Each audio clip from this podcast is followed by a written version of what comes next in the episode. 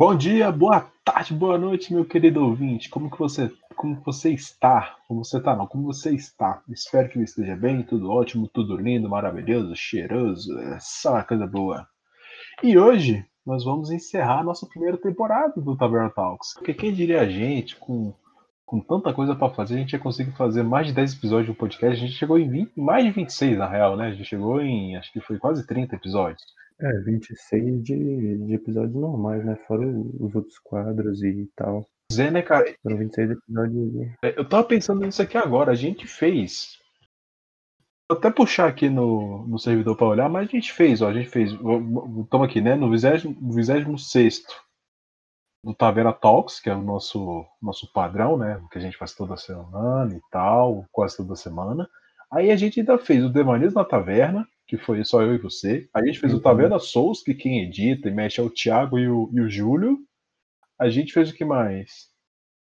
A gente fez A gente fez o. o Sal, o serviço de atendimento ao o ouvinte. Sal, Papo de Bar, acho que teve dois O papo, o episódios. papo de bar também, que tá dentro do, do Taverna.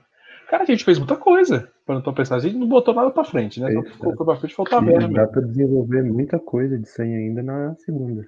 Ah, é, não, é lógico, a gente tá com planos, né? A gente, a gente tem que falar que é projetos, né? A moda agora é falar que a gente tem projetos. Estamos com vários projetos aí e tal, estamos querendo trazer a galera nova pra conversar com nós, trazer uns temas mais da hora. Porque, vamos ser sinceros, né, cara? Ficar falando só de, de filme, série, que, que o filme é bom, que a série é fiel e não sei o que, não tem graça, cara. A gente tem que. Isso aí é chato. É, a gente é um, Tá a gente é um podcast de cultura pop, né, cara? A gente fala, a gente falou de Cobra Kai, falamos de The Boys, falamos de Marvel e tal, falamos de DC, a gente falou, a gente fez o episódio todo sobre a, a fandom, né, DC fandom. Mas aí que tá, A gente teve três episódios só pra falar da Marvel. verdade. A gente, a gente fez três episódios pra falar da Marvel, verdade. Mas aí que tá, cara.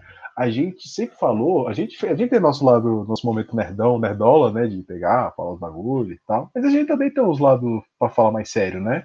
Igual o último episódio que a gente Uhum. lançou, que foi de redes sociais. Foi, foi de redes sociais ou foi, foi de redes sociais? foi. Foi isso mesmo. Então, cara, a gente como outra parada diferente, né? Então, cara, acho que a gente tem que continuar nessa linha. Acho que se a gente ficar assim vai dar certo, tá ligado? Vai ficar bom. Vai, com certeza vai. Mas, mas vamos agora, Braga, que realmente importa, cara. Hoje, nosso, nossa season finale, que a gente tem que falar bonito, né, cara? A gente tem que fazer uma coisa, coisa bonita assim. Então, nossa season finale, cara, a gente tá encerrando nossa primeira temporada porque, afinal, a gente quer descansar, não é mesmo? A gente é filho de Deus também, É, né? a gente é de Deus, cara. Estamos na faculdade, a faculdade tá tacando no lombo, meu amigo. A gente tem que dar uma descansadinha, pelo menos um, pelo menos um mêsinho, né, cara? Um mêsinho, um mês e meio e tal. Mais um mês e meio. Dois meses, seis Até para desenvolver umas ideias pro taverna, né? E tal, dar uma atenção melhor ali é. no planejamento. É, querendo ou não, a gente, a gente conheceu muita gente bacana e que a gente dá pra gente trazer eles, mas por um outro tipo de papo, né, cara? O Gabriel, o Uhum. Bruno. quando- Nossa, apesar do, do episódio da, da mediocridade das redes sociais ter saído meio zoado, que ele saiu com uns pedaços meio ruins, foi um papo da hora.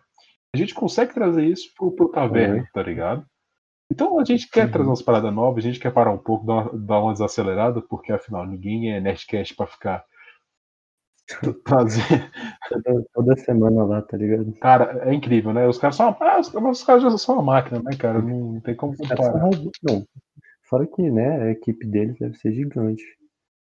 Pois, pois é, A né, cara? A nossa equipe e nós dois. É, nossa equipe aqui é eu, tu, o Gabriel de vez em quando dá uns pitacos, o Bruno dá umas dicas também, e tamo indo, tá tudo certo.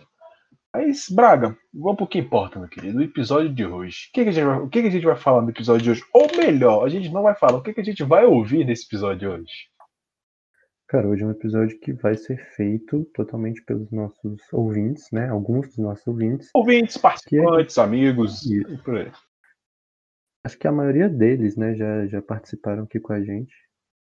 E, bom, a gente pediu para eles, para eles gravarem um, um áudio pra gente, fal- falando de alguma obra, algum filme, anime ou série que seja, que impactou de alguma forma eles, né, nesse ano de 2020. E no sentido de impactar, assim, do motivo mais besta até uma parada, assim, que mudou algum comportamento que eles tinham e tal. Então hoje é um episódio que foi feito totalmente pelos ouvintes. Foi, como pode dizer, foi um episódio um tanto quanto especial, não no sentido que é o último, mas sim porque, ele, além dele ser diferente do que a gente está acostumado a fazer sempre, né? Ele foi também um episódio que, como eu posso dizer, ele foi muito, muito vamos dizer, é contemplativo, muito pensativo, vamos falar assim, porque a galera realmente se esforçou para fazer as paradas, saca?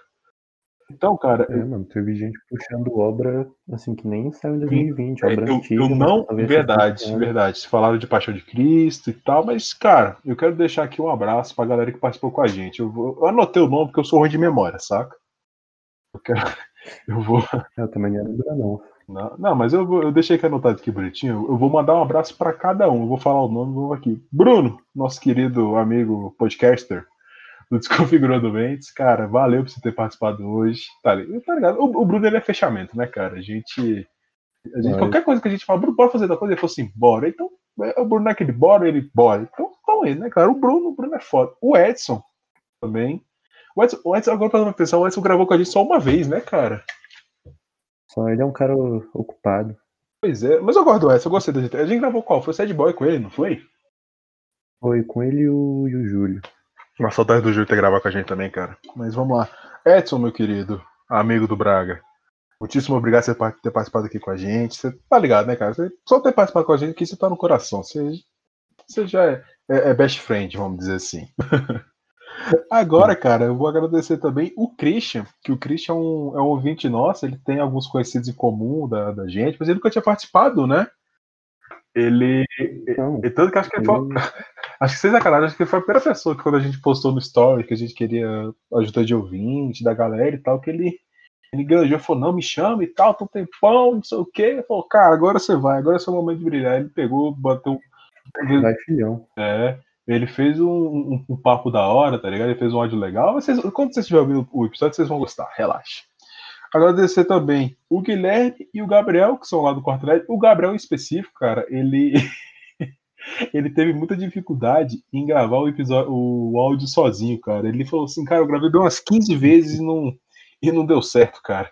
Eu tentava falar e não ia, não ficava legal e tal. Então, Gabriel, meu querido, meu, aquele abraço por trás gostoso que eu sei que você gosta. E agora, cara, Isso. agradecer o Guilherme Sim. também. O Guilherme, o Guilherme, ele foi um caso especial, né? Ele não conhecia a gente, ele não, não acho que nem conheceu o podcast quando a gente deu a ideia, né? Porque, pra quem não sabe, a gente tá no, no Quarto Nerd agora, a gente de vez em quando escreve umas paradas lá e tal, e o Guilherme tá no meio da equipe. E ele, ele, ele pegou e foi, foi uma das pessoas que topou de gravar com a gente e tal. Então, cara, muitíssimo obrigado. Vocês estão, todos vocês estão no meu coração, vocês merecem um beijo na bunda e tá ligado, né? Que isso. É, ah, cara, tem que, ser, tem que ser assim, cara. Mas, pô, não tem que ter, né? Então, você entendeu, Braga? Cara. Eu não. Entendi nada não, confundiu. Não sei, Braga. Você, cara, acho que você foi o que mais entendeu, cara. Mas deixa isso pra outra hora. Braga, podemos seguir pro episódio? Você ainda quer falar algum, alguma coisa? Não, só pro pessoal. Cara, se, se você engajou mesmo no projeto junto com a gente e tá curtindo ouvir os episódios e, e tal, aguarda aí que a segunda temporada vem daqui um mês, um mês e meio, a gente vai estar tá atualizando vocês. E, cara, é, não, não tô muito é, feliz em falar isso, mas parece que a taverna fechou nessa primeira temporada.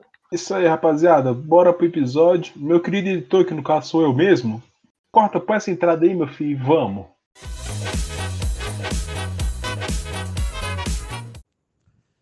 Fala galera do Taverna, meu nome é Guilherme aqui de São Paulo. E o filme, melhor filme de 2020 que eu vi no cinema foi Dois Irmãos. É... Esse filme ele, ele me tocou de uma forma muito particular, porque é um filme onde dois irmãos, como diz o nome, eles vão em busca do pai. E eu me identifiquei particularmente porque eu não conheço meu pai. Então, toda a mensagem, tipo, do filho indo buscar o pai que não conheceu, e toda a mensagem por trás que mostra que a figura paterna ela não necessariamente precisa estar no homem que fez você, mas sim ela pode estar na, nas pessoas que criaram você. Como no próprio filme tem, que o irmão mais velho é, entre aspas, o pai do irmão mais novo. E eu me identifiquei bastante porque a minha avó foi o meu pai. E na hora que aquela mensagem bateu em mim, eu chorei bastante no cinema, né? Porque eu me identifiquei bastante, porque fica um vazio que a gente que não tem pai é, acha que precisa ser preenchido com uma figura masculina. Mas nem sempre é assim. Nem sempre a, a figura vai ser aquela que é moldada pela sociedade, como uma mulher e um homem. Às vezes pode ser duas mulheres, às vezes pode ser dois homens. O importante é o amor. E Dois Irmãos me tocou bastante nisso. E infelizmente esse filme não teve muito reconhecimento, porque eu vi ele no sábado. Na quinta-feira seguinte foi quando foi declarada a quarentena. Então todo mundo, eu, eu percebo que muitas pessoas perderam a oportunidade de ver um filme incrível, de uma mensagem incrível para um público masculino. Porque nós temos Frozen, nós temos Moana, nós temos Mulan, mas para o público voltado exclusivamente para o público masculino, uma mensagem sensível, é muito difícil de ter. Porque o masculino ele tem muito essa de, de guerreiro, de ser forte. E Dois Irmãos vem para mostrar que o homem também sente falta. O homem também sente um vazio que precisa ser preenchido. E infelizmente as pessoas perderam a experiência que, vê, que é ver esse filme no cinema e toda a mensagem por trás dele. Né? Eu tenho 26 anos e eu me senti como se eu tivesse 6, 7, porque é um filme incrível. E, e é isso, acho que Dois Irmãos é o melhor filme que eu vi no cinema. E mesmo se não tivesse a pandemia, e mesmo se não tivesse a quarentena, ele estaria no meu top 5 fácil. Abração a todos e até uma próxima.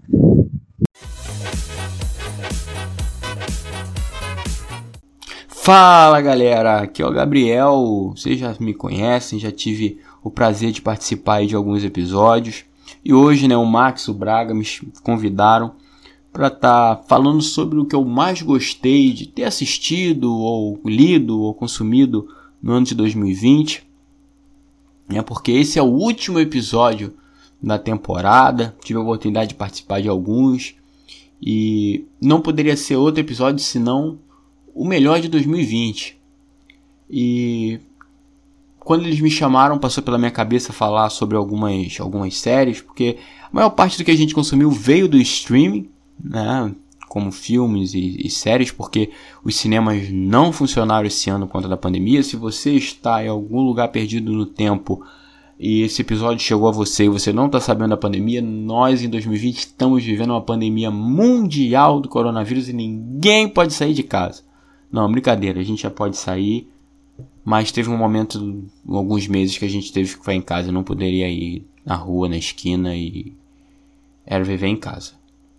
E por estar em casa, preso, foi uma grande oportunidade que eu tive para assistir o que eu vou indicar para vocês aqui agora. Né? Porque quando eles me chamaram, passou pela minha cabeça falar de The Boys, Cobra Kai. Só que essas a gente já gravou. Eu participei desses episódios, falei minhas besteiras lá. Você pode ouvir. Não deixa de ouvir, são os episódios muito bons. E eu quero falar hoje é de Tiger King, cara, uma série documental aqui no Brasil chegou como Máfia dos Tigres, né, que é um é, a, nos Estados Unidos é Tiger King, Murder, Mayhem and Madness, né, que é uma série que conta a história real, verdadeira do Joe Exotic. É um cara que é para mim, o cara é um personagem do GTA da vida real. E o cara é ex-proprietário de um zoológico privado que tinha mais de 200 tigres e outros felinos, cara. E outros, outros tipos de animais também. E o bom da série é que não é só como é que o cara tinha os tigres e tal, não. Mostra a vida, aquele trecho da vida do Joe Exotic, que era um cara tão tóxico que chegou a planejar um assassinato né? de sua arquirrival, da sua nêmesis, que era Carol Baskin, que era uma mulher que queria, é, vamos chamar aqui, de salvar os tigres, tirar os tigres do zoológico do Joe Exotic, uma ativista que é apaixonada por tigre, que é outra também que sai diretamente do GTA para a vida real, que a mulher se veste de tigre direto. Cara, a série eu sei que eu vou falar para vocês, ela é viciante, eticamente questionável e espetacular. É uma série totalmente fora do normal. Os personagens são totalmente caricatos e isso que é bom. A série mostra personagens que você não está acostumado. Não é aquela sériezinha que o cara vai dar uma entrevista pro, pro documentário e tem que pentear o cabelo, botar um terno e falar manso. Não. Mostra personagens sem perna, cara que perdeu os dentes por conta de usar tanta droga, que é total, todo tatuado. O Joe Exotic, cara, é um caipira gay que usa moleta, armamentista e sem medo de apontar arma para os outros, cara. A qualquer momento o cara pode soltar um tiro em alguém. Hoje ele está preso, né? E porque justamente ele planejou o assassinato da Carol Baskin. E isso a série mostra. Mas o mais interessante da série e mostrar toda essa, essa vida maluca do, do Joey e do, do, dos outros, um cara que foi enganado por um outro cara que era tão louco quanto ele, a ponto de levar um tigre dentro de uma bolsa para um grande cassino de Las Vegas, cara. Cara totalmente louco. O, o ponto alto da série para mim é que ela não te apresenta heróis e nem vilões. Ela te apresenta os personagens e de uma forma incrível. Cada episódio que passa, você absorve a história, porque ela evolui, né? É uma história real. Só que cada episódio que passa é uma sequência de, de, de maluquices que eles te jogam na cara e você não sabe mais quem é herói, se tem vilão, se tem mocinho, você não sabe. Você, você conhece o ser humano, você assiste o ser humano.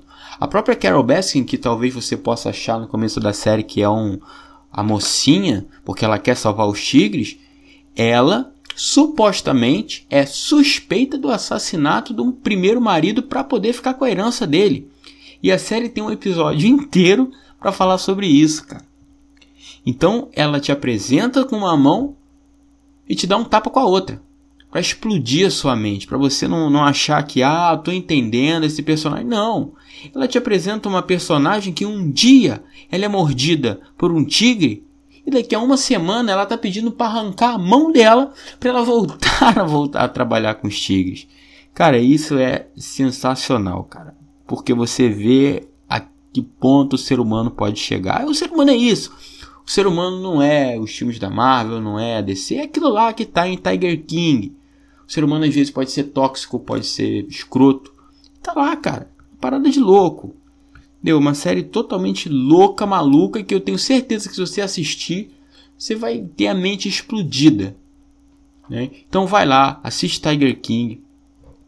Eu contei aqui por alto, talvez não seja tão. Ah, pelo que o Gabriel está contando, não é tão interessante, porque não dá para falar o que é Tiger King sem assistir essa maluquice, esse circo, essa zona que é Tiger King. Eu tenho certeza que você assistir, você parar para assistir, talvez um episódio por dia, tal. Você vai assistir a história tão louca de um cara que tinha num dia 200 tigres, no outro ele está perdendo tudo porque ele foi enganado e amanhã ele está se candidatando a presidente dos Estados Unidos. Esse é o grau de loucura.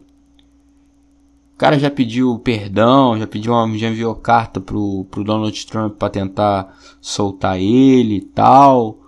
Né? Vai ter filme de Tiger King, eu acho isso maravilhoso. Vai ser o Nicolas Cage que vai interpretar o Joe Exotic. Né? Mas é uma série muito sensacional, muito louca, muito louca. E talvez isso que seja tão bom em Tiger King, que ele foge do, do, do normal. Não é um documentário. É um documentário, tem toda o vibe de documentário, só que foge do padrão, porque ele apresenta tanta loucura, tanta coisa fora de ordem, de coisas que você não está acostumado, que você Fala, isso é loucura, cara.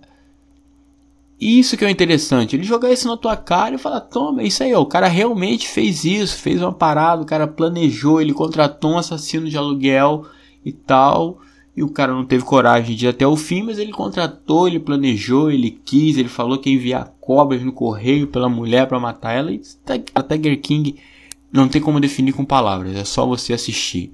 Então, quando acabar de assistir esse episódio, de ouvir esse episódio de, do Taverna Talks, não só assista Tiger King, mas como tudo que será mencionado aqui hoje. Tiger King não vai trazer para você uma mensagem de vida, ele vai trazer um divertimento para sua vida.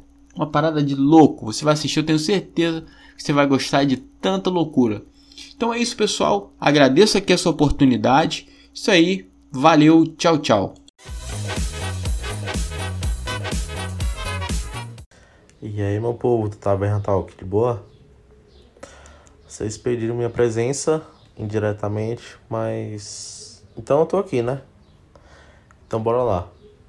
É uma obra, um filme que me impactou muito esse ano, é, mudou muito meu jeito de pensar, meu jeito de agir, foi o filme A Paixão de Cristo.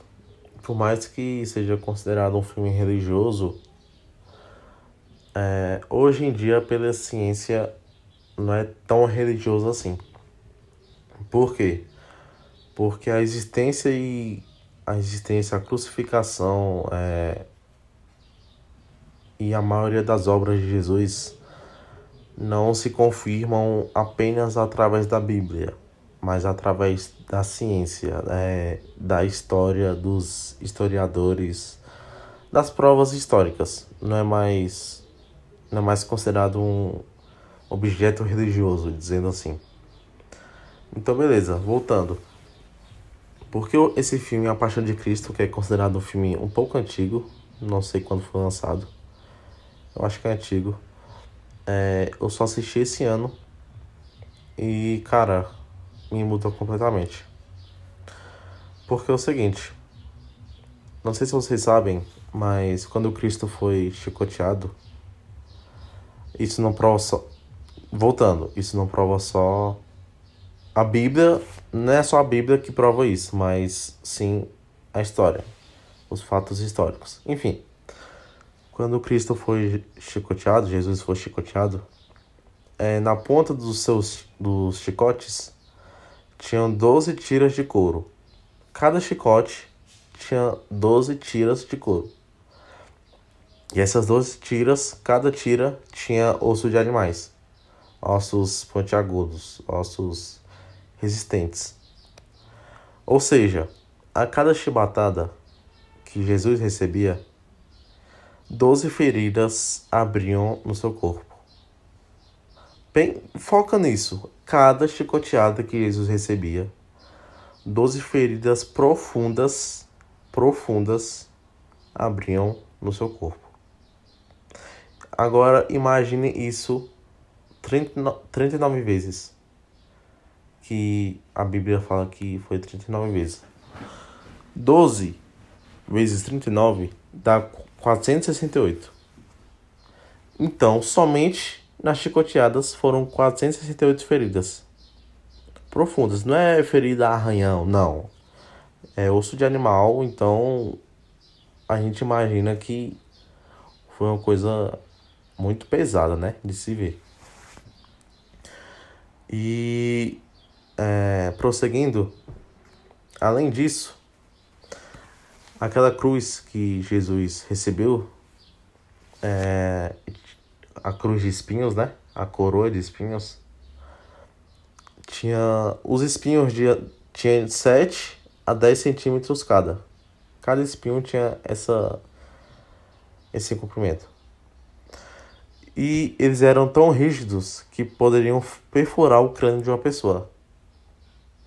Então, além das chibatadas, que foram 468 feridas, também tinha essa cruz, ou essa coroa, de 10 centímetros cada os espinhos, 7 a 10, que com certeza furaram a, a sua cabeça.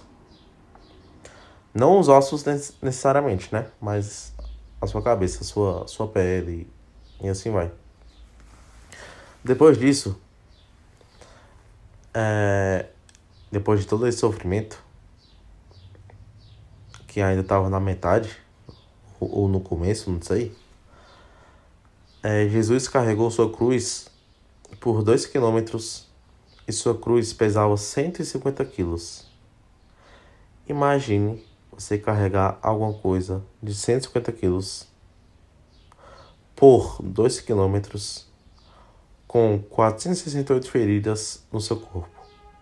Você sangrando feito um condenado, cansado, querendo morrer e ainda ter que carregar uma cruz, um objeto de 150 quilos por 2 quilômetros. Mano, sem condições, na moral. E depois, depois de carregar a cruz, é... na verdade depois não, durante, o povo, os cidadãos da, da cidade lá, batia em Jesus e o apedrejava. Isso enquanto carregava a cruz. E agora sim, agora depois que carregou sua cruz, depois de toda sua trajetória de dois quilômetros, é, Jesus foi, enfim, pregado na sua cruz. É, os historiadores acham que Jesus foi pregado pelo, pelo pulso e não pela mão, como é retratado nos filmes. Por que não pela mão? Porque se fosse pela mão, assim que o cara estivesse estendido na cruz, é, a mão ia se desfazer, porque a mão não é tão resistente assim. Então, é, seguindo a lógica de perfurar a mão no meio, o peso do corpo ia ser tanto que a mão não ia aguentar e a mão ia furar de vez e o corpo ia cair. Então não ia ter tanto sofrimento assim. Então era no pulso, os historiadores acreditam que era no pulso, porque o pulso é capaz de segurar todo o seu corpo, mas a mão não. Então o pulso não se abriria e o corpo não cairia perante a cruz. Mas isso são opiniões e eu acho que a gente nunca vai saber desse fato. Se foi no pulso ou na mão. Beleza, Jesus foi pregado na cruz e os pregos tinham de 15 a 20 centímetros cada um. 20 a 15 centímetros cada um.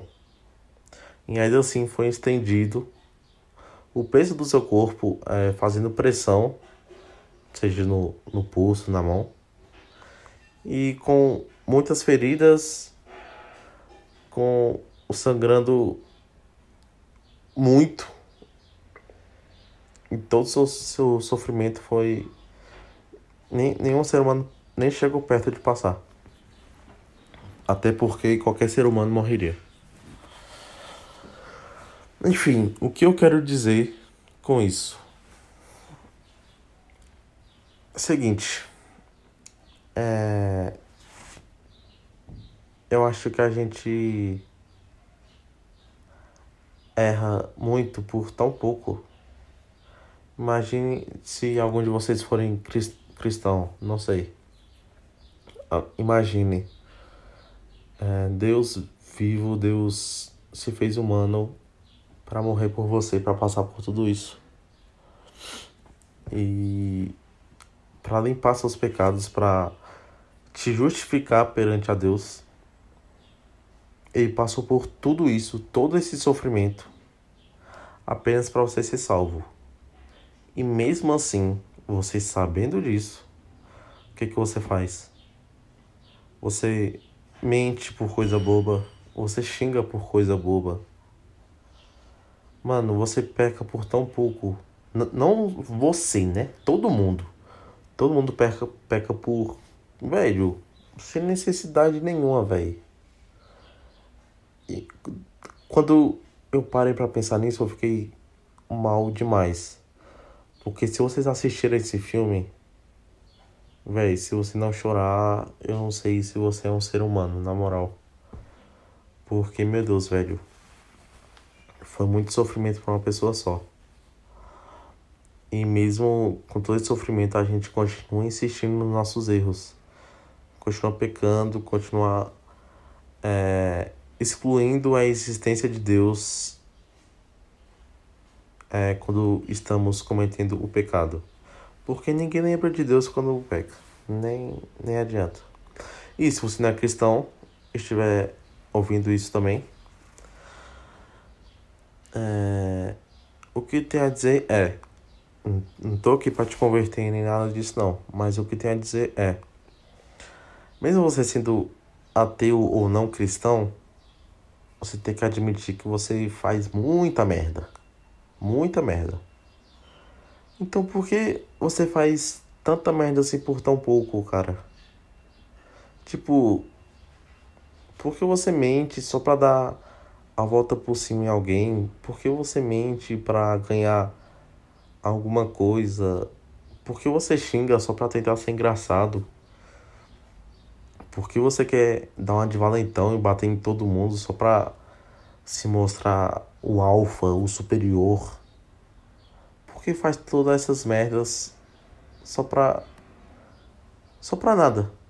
Porque você não ganha nada com isso. Você só perde. O que, que você ganha? Pense em uma coisa que você ganha. Nada, velho. Digamos que você mentiu para ganhar, sei lá, um exemplo banal. Um milhão de reais. Tipo, uau. Que grande bosta. Beleza que um milhão de reais todo mundo quer, né? Mas, velho. Vale a pena, tipo, colocar a sua, sua dignidade, seu caráter à prova só por causa de dinheiro? Ou só por causa de atenção, só por causa de. de. como diz? de fama. Isso vale a pena mesmo? Então, o que eu tenho a falar é isso. O que eu tinha para falar era isso. Assistam esse filme, Paixão de Cristo. Eu sei que vocês não vão se arrepender. E eu acredito que vai tocar no coração de vocês. É isso. Fique com Deus ou com a aleatoriedade do universo o Deus que você quiser, não sei. Gosto muito do Taverna Talk. Sério, não perca um episódio. É muito bom. Se eu tivesse dinheiro, financiava. Acredite em mim. E é isso aí. É pá, é tchum e é nóis.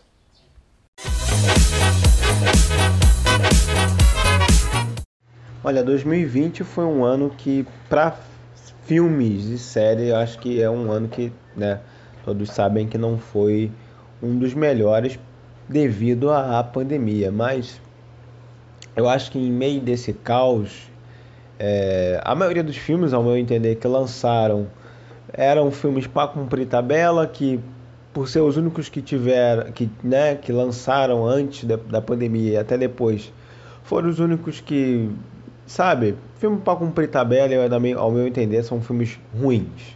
Não são filmes muito bons. A gente tem algumas exceções. Eu, particularmente, gostei muito do filme do Scooby-Doo, gostei muito do filme da, da, Árvore de Laquinha, da Aves de Rapina, né? Mas o filme mesmo que, assim, esse ano que eu posso dizer, cara, que filme foda, assim, foi Enola Holmes, sabe? Porque ela é além de ter expandido mais esse universo de Sherlock Holmes que todo mundo gosta, é, ele desprendeu um pouco dessa ideia de que só o homem né, pode ser um, um grande detetive, só o homem pode ser tão impressionante. E eu, apesar desse filme estar tá sofrendo um, um processo é, judicial, porque, enfim, eu acho que a Netflix deveria muito dar uma sequência para esse filme, explorando ainda mais a Enola com o amadurecimento dela. E com certeza é bem nítido que ela é muito mais inteligente do que o próprio Sherlock, né? Porque o Sherlock Holmes em todas as mídias, desde os livros, eu nunca cheguei a ler de fato um livro do Sherlock Holmes, mas é, Sherlock, tanto o irmão dele quanto ele sempre foram inteligentes, né?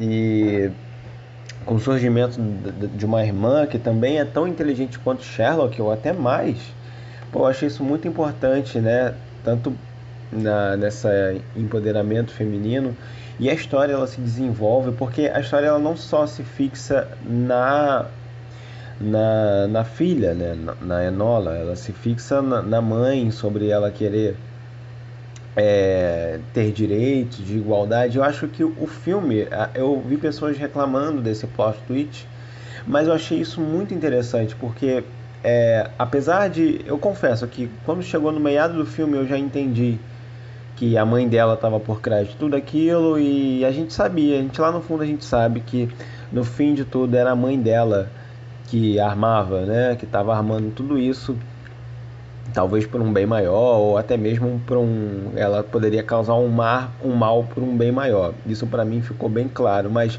eu acho que a forma que é construída, porque a mãe dela via um, um, um, uma forma muito mais radical de mostrar que as mulheres eram capazes, né, através de um movimento bem mais é, agressivo, e a Enola vem com toda a sua inocência, com toda a sua é, simplicidade, né, e, e, e, e prova para ela o contrário, que é possível sim mostrar ao mundo que uma mulher pode ser é, pode ser inteligente, pode ser forte, pode ser uma mulher pode ser, é, né, gente? A gente tem essa droga de pensamento que é, eu falo que todos nós temos porque nós fomos criados assim e inevitavelmente a gente acaba tendo um pensamento é, machista e enfim é, a, a, a gente sempre acredita que a mulher é algo inferior, mas não, nós somos seres humanos, nós temos a mesma capacidade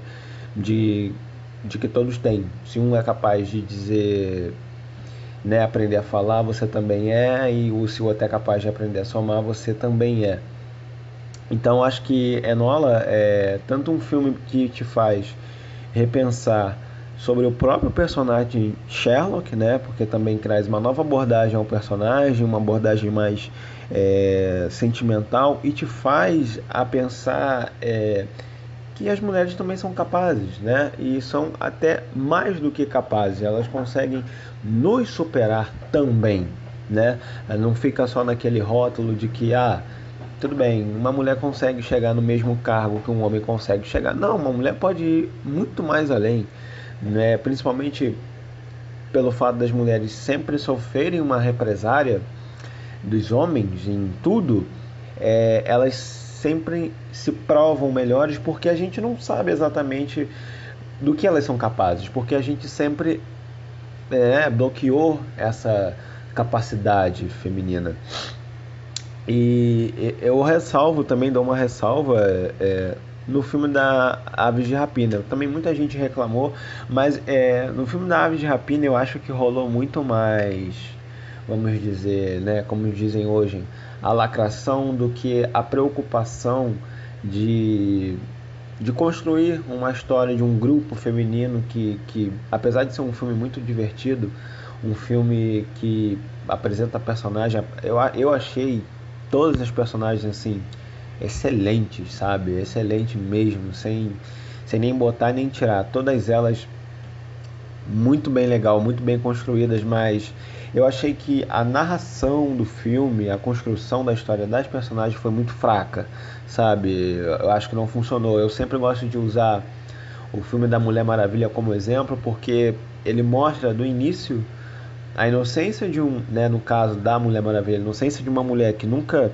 tinha visto um homem e quando ela vê o, o homem pelado pela primeira vez, cara, isso acho que se fosse um, um, um filme escrito por um homem, essa, aquela cena em que a Mulher Maravilha vê o Steve nu, cara, ela seria das mais escrotas ou mais clichês possível, mas por fato de ter, escrito, por ter sido escrito uma mulher, você vê, você consegue ver aquela, né, aquela cena engraçada de ela olhar, né, para o homem, fazer comentários que eu, eu confesso que eu no cinema eu fiquei constrangido porque era um, um, eu me coloquei numa situação que eu não estava acostumado a ver no cinema. Eu estava ali, quando eu vi aquela cena, eu já estava preparado para ouvir uma piada machista. E no filme da Mulher Maravilha, você vê que ao, ao decorrer, que ela vai descobrindo que aquele mundo, né, o nosso mundo, é um mundo muito mais. É, é, é, vamos dizer assim, mais cruel, bem mais amargo do que ela estava acostumada a a conhecer, você vê que ela vai tendo um amadurecimento e vai criando de uma forma muito sutil um pensamento, um pensamento até mesmo feminista, mas sem ter aquela necessidade de ter que ficar se firmando. E acho que um, um grande exemplo dessa do que eu estou falando é a cena em que ela, ela olha para os caras ali na trincheira e fala: Mano, vocês não vão avançar aqui não? Vocês estão aqui há sei lá quantos anos? Ah, não vão? Então peraí, eu vou.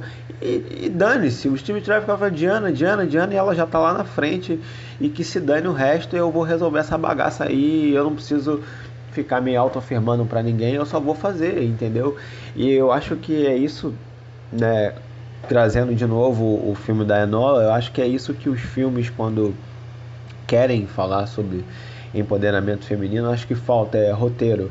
É, eu critico muito, um, eu não lembro exatamente o ano, mas eu critico muito essa nova versão das Panteras, apesar de ser uma reformulação excelente da franquia, porque as últimas, os últimos filmes da franquia eram filmes totalmente machistas.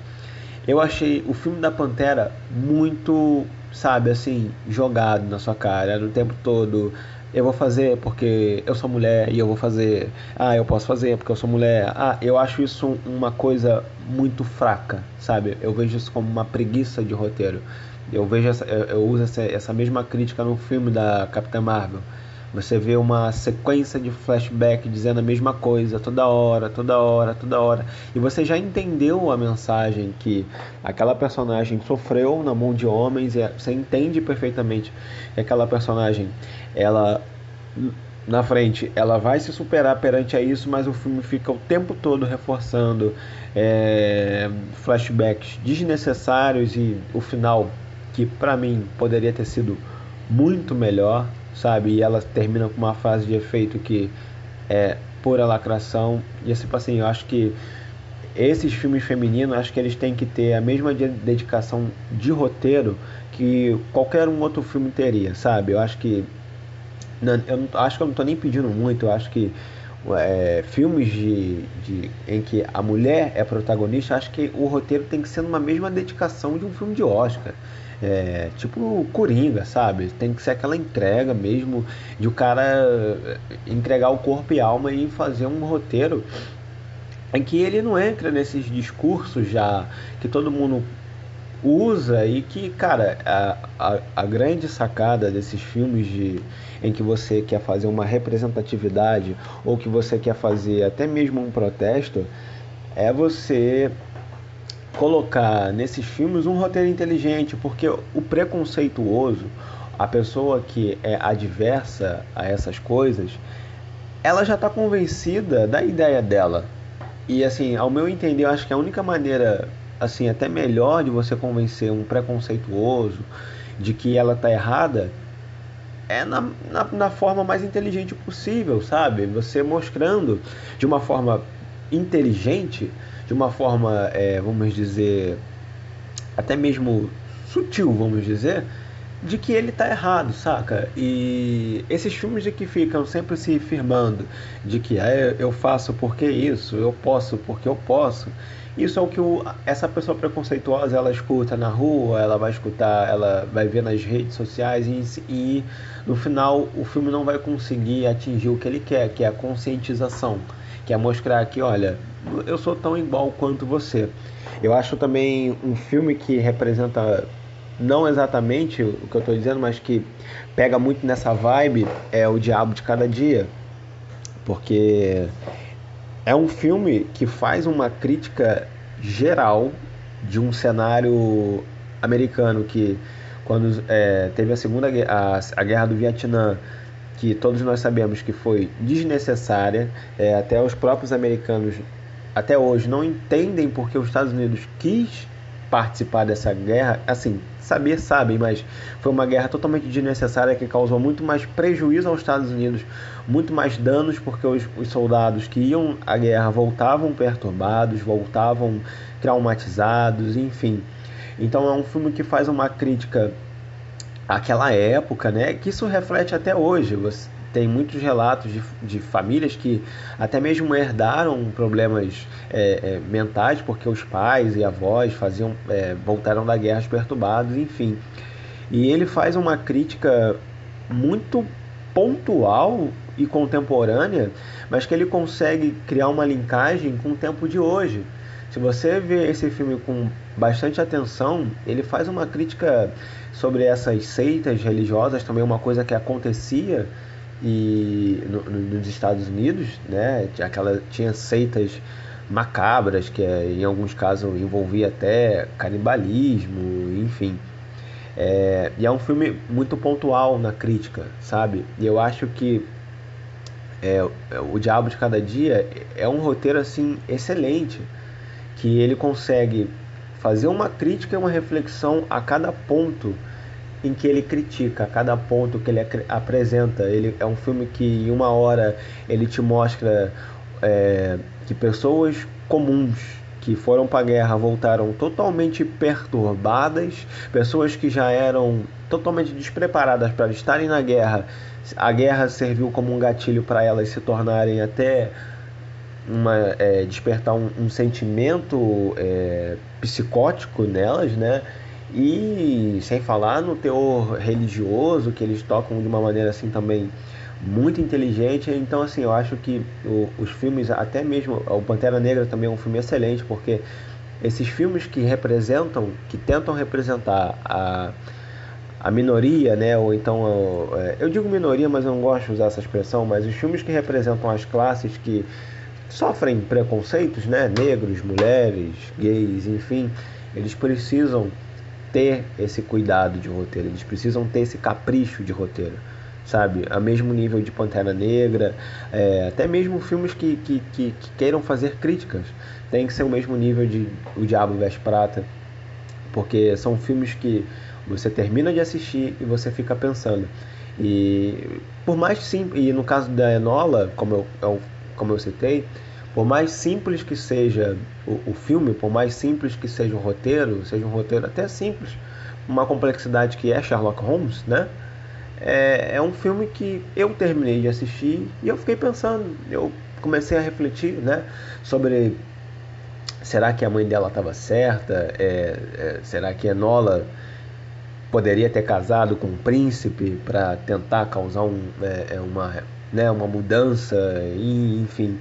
E mas aí quando eu pensava nisso, eu falei, poxa, mas se ela casasse com, com um príncipe, talvez ela estivesse casando não porque de fato ela o ame, mas porque por um bem maior, então talvez daí eh, eu estivesse sendo até mesmo machista, ou não sei. E isso foi muito interessante, porque eu comecei a me autocriticar. Eu falei, pô, será que eu, eu tô sendo machista por achar que ela deveria casar com um homem que tem um poder? Ué, mas se ele tem um poder, por que ela também não pode, sabe? Então eu achei muito interessante, apesar de ser um filme com uma estrutura de roteiro que eu julgo bem simples, é... foi um filme que me fez pensar. Foi um filme que eu gostei muito, adoraria de ver uma continuação, mas eu volto a frisar que eu acho que os filmes que representam é, as pessoas, as minorias, né? Como eu disse, eu não gosto da minoria, mas eu acho que os filmes que representam as minorias, eles deveriam ter um capricho um pouco maior no seu roteiro, que parece que eles são feitos simplesmente para cumprir tabela. Ah, lança aí um filme de negro, lança aí um filme de mulher, que tá tudo certo. A gente vai ser aplaudido porque a gente está cumprindo a meta. E eu acho que não é essa a ideia nem do cinema e muito menos da arte.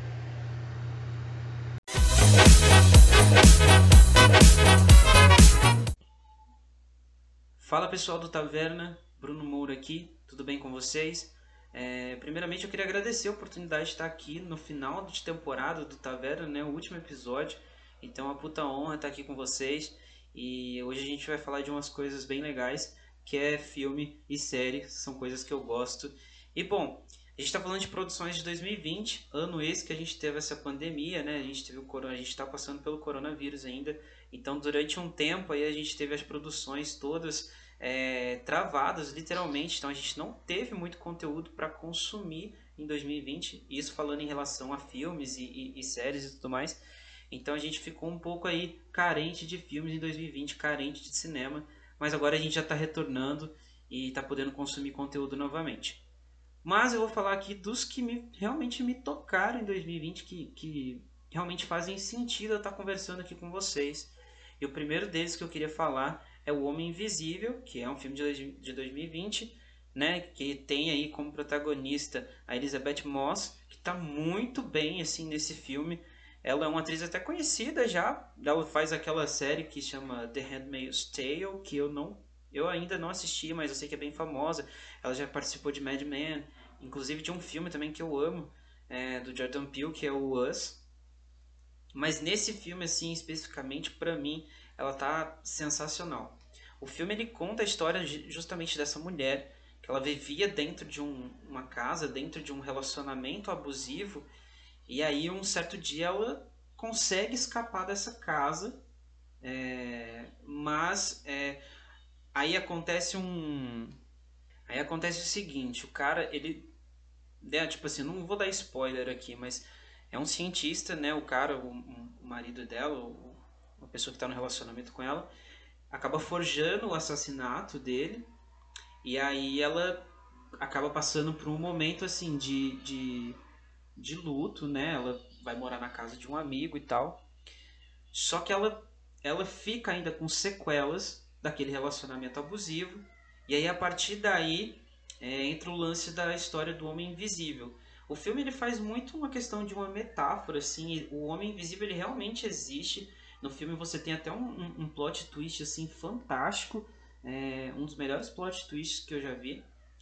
Mas o filme ele usa muito essa, muitos elementos dessa questão é, do que está acontecendo hoje na, na, na, nossa sociedade em relação ao feminicídio, a violência contra a mulher, a relacionamentos abusivos.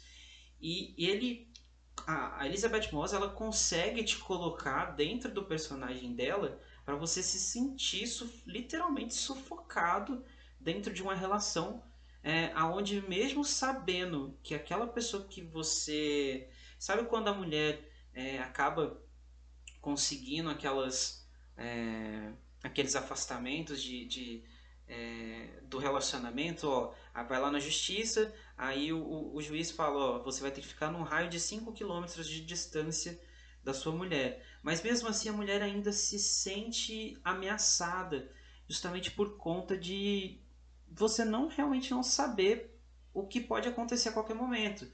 Porque você conhece aquele, aquela pessoa que estava te fazendo sofrer, que estava causando esse sofrimento, que estava causando essa dor, que estava causando essa angústia. E o filme faz muito isso. Ela está o tempo todo no estado de alerta, né? Ela acaba tendo problemas psicológicos. O tempo todo ela acha que ela realmente que, que essa pessoa realmente está presente ali e aí o filme usa esse elemento do homem, do homem invisível para justamente fazer essa analogia entre a realidade e a ficção e o que eles fazem muito bem aqui, inclusive é, muito por esse plot twist que acontece, o plot twist que acontece nesse filme assim é sensacional. Dá uma caidinha no final, acho que poderia ter sido eles poderiam ter construído melhor a, a sequência final, mas é um filme assim extremamente surpreendente e que vale muito a pena você assistir se você ainda não assistiu é, em 2020 O Homem Invisível, filme fantástico, vale muito a pena, nota 8 aí se fosse para dar uma nota. Agora, pessoal, uma série, é, eu poderia falar de The Boys aqui, com certeza, inclusive os meninos do Taverna me fizeram assistir essa série, e eu assisti muito rápido, inclusive eu consumi muito rápido, mas eu queria falar que eu não posso deixar te falar que a minha série favorita de 2020 foi The Midnight Gospel, é, sem sombra de dúvidas. É uma animação, né, uma, um desenho da Netflix, porém ele é, um, um, é uma animação para adulto, né? não, é, não é uma animação comum é, para crianças. E ele tem uma temporada, né? Tá disponível na, na, Netflix. Ela foi lançada aí, se eu não me engano, em abril, né, de 2020 desse ano na Netflix. E, cara, eu não esperava algo desse tipo. Eu nunca imaginei assistir um conteúdo dessa forma, assim, com animação. Eles usam alguns elementos, né, de da, gráficos para tentar além do, do porque é, é um desenho que não, não é como Rick Morty, não é como os Simpsons que tem é, apesar dos Simpsons ter e também Rick Morty ter esse senso crítico, né, de fazer algumas críticas contra o governo, não, é, contra o governo, contra a sociedade, em, em relação à sociedade em si. mas The Midnight Gospel ele consegue trazer reflexões filosóficas para dentro de uma animação e você consegue a partir também desses elementos gráficos que tem dentro da série é, converger com esse assunto que está sendo falado, com essas reflexões que estão sendo faladas e isso é muito legal. A série fala sobre morte, fala sobre o luto, fala sobre é, o pós-vida, fala sobre, fala sobre muita coisa. E ela vai abrindo várias camadas né, desse aspecto humano, da questão da espiritualidade, fala sobre meditação, do poder que a meditação tem. É, se eu não me engano, o Midnight Gospel é um podcast é, americano e eles adaptaram essas conversas que eles, que eles fazem dentro do podcast para uma série animada. Eu acho que eles conseguiram fazer com muita maestria. Para mim, a melhor série de 2020, assim, disparada. Me impressionou muito. Eu já assisti duas vezes e provavelmente vou assistir mais uma vez aí é, em algum momento, porque realmente faz é, muito sentido para principalmente para o momento que a gente está num momento tão difícil quanto a quarentena, a gente precisa de algumas mensagens, de algumas reflexões para a gente poder dar um, um turnaround na nossa vida e, as, e, e, e ter um, um, uma certa um certo grau de, de, é, de consciência de que nós estamos passando por um momento difícil e que os nossos recursos estão nas palmas das nossas mãos, mas às vezes a gente acaba é, tapando os nossos olhos muito por conta de é, do que a sociedade é em si e Midnight Gospel consegue quebrar um pouco desses padrões. E pessoal, assim, eu, eu finalizo aqui as, as, as indicações para vocês de 2020. Mas eu espero que os meninos deixem colocar essa indicação também, que é de 2018. Inclusive, quando vocês pediram lá nos stories, né, pra galera falar de filmes que foram maravilhosos em 2020, alguém mandou esse aqui, que não é de 2020, é de 2018. Mas, assim, é, vale a gente falar sobre ele aqui, porque foi um filme que não foi. É, não teve o hype que ele merecia. É, então, assim, é, é, um filme que tem a produção do J.J. Abrams. Então, é, assim, eu vou, vou, resumir aqui o que, o que, é, sobre o que, é o filme. O nome do filme é Operação Overlord, é de 2018. É, tem, como eu falei, a produção do J.J. Abrams. E, e cara, é, eles contam a história de uma operação que foi feita na, durante a Segunda Guerra Mundial, né, na, na Normandia se eu não me engano fica na França, ali na, na Europa Ocidental. E aí os, o exército americano manda uma, uma tropa, né, um, um, grupo ali dentro de um avião, e aí esse avião no meio ali do, do, do, do fogo, né, do fogo cruzado, acaba caindo literalmente dentro de um complexo ali onde estavam os nazistas. E aí, assim, o que que, a, o que que você, espectador, meio que espera num filme de guerra, assim, comum? Você espera que é, os americanos vão lá, né? Vão sair atirando nos outros soldados nazistas e beleza. E, não, e, e Operação Overlord conseguiu mudar esse aspecto que a gente tinha de filmes de guerra. Porque eles pegaram, né? A premissa do filme é que esses, esses heróis americanos, né? Os soldados, eles vão achando que eles vão lutar literalmente contra os nazistas, né? A missão deles era, se eu não me engano, era destruir algum uma rádio, um rádio de comunicação. E aí, quando eles chegam dentro desse lugar, é, né, da onde os nazistas eles estavam, eles estavam os nazistas, né, os, tro as tropas alemãs, elas estavam eles tinham um laboratório subterrâneo dentro desse complexo que eles faziam experiências e transformavam as pessoas em super-humanos, né, destroçados, meio que um, um tipo de um zumbi só que um zumbi com muita força, né? Eles estavam literalmente criando é, soldados extremamente fortes ali.